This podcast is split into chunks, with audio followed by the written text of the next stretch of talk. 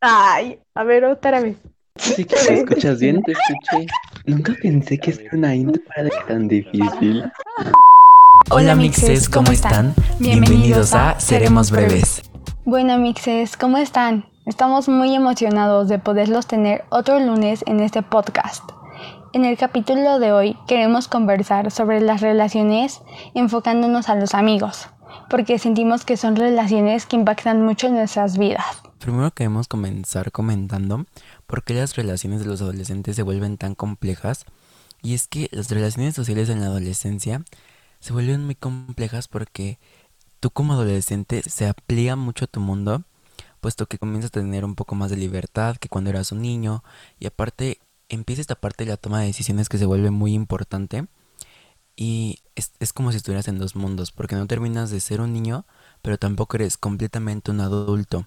Sí, o sea, va cambiando tu perspectiva, vas conociendo gente que llega a cambiar a veces puntos de vista que antes sentías que no tenías.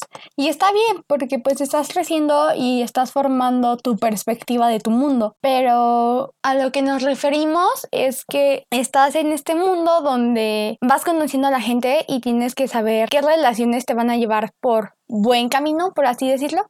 Entonces es de lo que queremos hablar el día de hoy. Sí, además son muy importantes porque creo que desde adolescentes tienes que aprender a relacionarte con personas que te nutran y pues que a final de cuentas te hagan sentir cómodo y empezar a crear relaciones que en serio disfrutes de tenerlas porque pues creo que no tiene caso tener relaciones que solamente estén peleando o que en algún momento se vuelva tóxico porque creo que se vuelve dañino para las dos partes.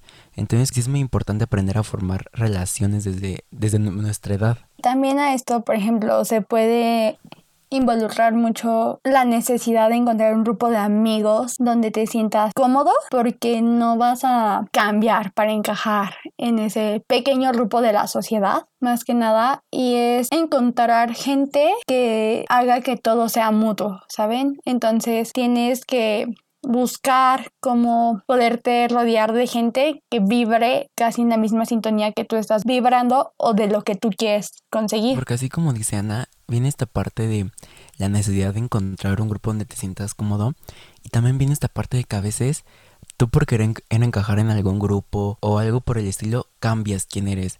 Y creo que esto se ve muy a menudo y es más común de lo que creemos. Y creo que es algo también muy complejo porque creo que a veces tú en esta necesidad de identificarte o de sentirte parte de algo en esta desesperación si es que puedo llamar así cambias quién eres como para sentirte en compañía de alguien cuando, y creo que Andy y yo concordamos, no tiene que ser así. Creo que siempre vas a encontrar un grupo de personas con la que tú al ser tú mismo, tú misma, tú misma, vas a sentirte cómodo y entonces es muy importante rodearte, como dice Ana, personas que vibren como en la misma sintonía que tú. Sí, eso es muy importante más ahorita que estamos en esto, como ya dijimos, creciendo y siempre te tiene que nutrir una relación, sea la que sea. Entonces, pues es lo que queremos como expresar el día de hoy, el como poder que todo sea no color de rosa, pero sí que sea sano para ti y para todos. Para eso queremos hablar sobre cómo formar amistades sanas, ya que actualmente es algo que puede llegar a afectarte si tienes una amistad que no sea completamente sana o que realmente llegue a ser tóxica. Pero también es muy importante esta parte de aprender a formar relaciones sanas porque creo que Anne y yo, a pesar de que no somos los más experimentados, pero si hasta cierto punto hemos a veces decidido distanciarnos de personas que no nos vibran, por decirlo así, o a veces nos apegamos más a personas con las que nos sentimos cómodos. Entonces, quiero saber tu punto de vista. ¿Tú qué crees que sea lo básico para tener una amistad sana? Confianza y honestidad. O sea, 100% son las bases de una amistad. Siento que si no le tienes confianza a una persona, estás mal. O sea, estás mal si piensas que puede ser como tu amigo, ¿sabes?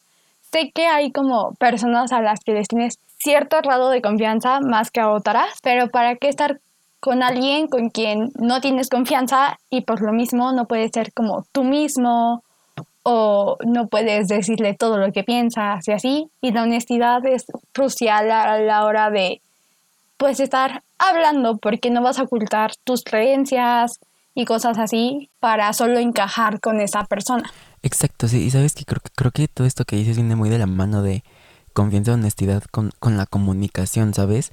Como de expresar libremente con esta persona cómo te sientes o cuando no- algo no te gusta y esta parte y creo que es muy crucial. Tú, Bruno, y yo creo que el respeto creo que también es muy muy básico como esta parte de muchas veces de las ideologías o de las formas de pensar de entender que a veces bueno no a veces obviamente no todas las personas van a pensar como nosotros. Entonces y más ahorita actualmente que, que existen tantos pensamientos tan diferentes y tan variados creo que sí es muy importante aprender a respetar las ideas de las demás personas y por ejemplo pues nosotros a veces en nuestro caso de Ana y Bruno sabemos que no todo lo pensamos diferente pero creo que hemos aprendido como a respetar esta parte e incluso como de te nutres del pensamiento de la otra persona y creo que sí es muy importante aprender esta que creo que respeto y comunicación sería lo básico. Sí, o sea, siento que, por ejemplo, tú y yo en nuestra amistad lo hemos estado viviendo, como que la comunicación ha sido crucial y la honestidad para que pues sigamos aquí. Entonces, creo que esos serían como los valores que van a nutrir una buena amistad a lo largo de los años y así. Y creo que esta parte sí la podemos hablar muy bien, y yo, de nuestra experiencia, porque creo que sí, dentro de nuestra relación, como les decimos, no todo es color de rosa, y hemos tenido que aprender a solucionar los problemas, y creo que todo siempre ha sido hablando y expresando cómo se siente el otro. Pero también creo que es muy importante saber qué hacer cuando en serio ya no te sientes cómodo con una relación, o qué hacer cuando ya dices, es que ya no me siento cómodo con esta persona y ya no quiero seguir como frecuentando o conviviendo tanto con ella. ¿Tú cuál crees que sea la mejor opción? Pues mira, yo en mi caso lo que hice fue hablarlo con esta persona y decirle, ¿sabes qué? A lo mejor ya no es el momento de seguir teniendo esta amistad y está bien, entonces solo a lo mejor darnos como tiempo o si realmente sabemos que esta amistad ya terminó y así, pues cerrar bien el ciclo, o sea, cerrarlo hablando y si no lo quieres hablar y solo te quieres alejar, pues está bien, solo intenta como sí tener un ciclo porque al final de cuentas una amistad empieza y tiene que terminar de una forma saludable para ambas partes. Entonces siento que eso sería como hablarlo y si de plano ya no hay ninguna solución, o darse tiempo o terminar la amistad. Para ti, Bruno, ¿cuál es la opción? Saben, en mi caso fue muy diferente. Ana creo que sí fue como de que lo hablamos eso. Y pues Ana sabe muy bien de esta situación. Muy curioso porque dentro de un grupo de amigos hubo una persona que en un tiempo a mí simplemente ya no me vibraba. Y yo decía, no es que pues no me siento cómodo con esta persona. Entonces pues ahorita no la quiero tratar. Y lo que hice fue literalmente alejarme. O sea, me alejé de estas personas.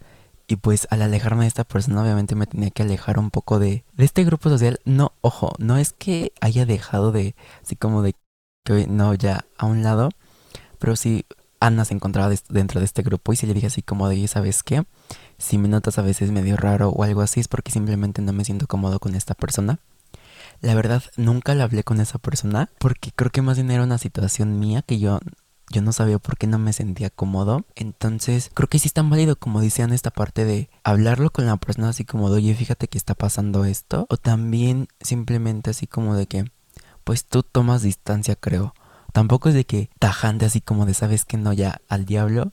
Pero creo que sí también, pues a veces alejarte es la mejor opción. Justamente es como para ti en ese momento no es la persona adecuada con la que te debes de rodear. Y está bien, o sea, si no te vibra y no sientes esa conexión, aléjate de ahí, pero no lo hagas de una forma tan cruel, por así decirlo. O sea, háganlo como más tranquilo y poco a poco. Exacto, o sea, tampoco se, caiga de- se trata de que caiga en lo grosero. Simplemente es como de, ok, identificar que no me siento cómodo con esta persona y ver qué voy a hacer.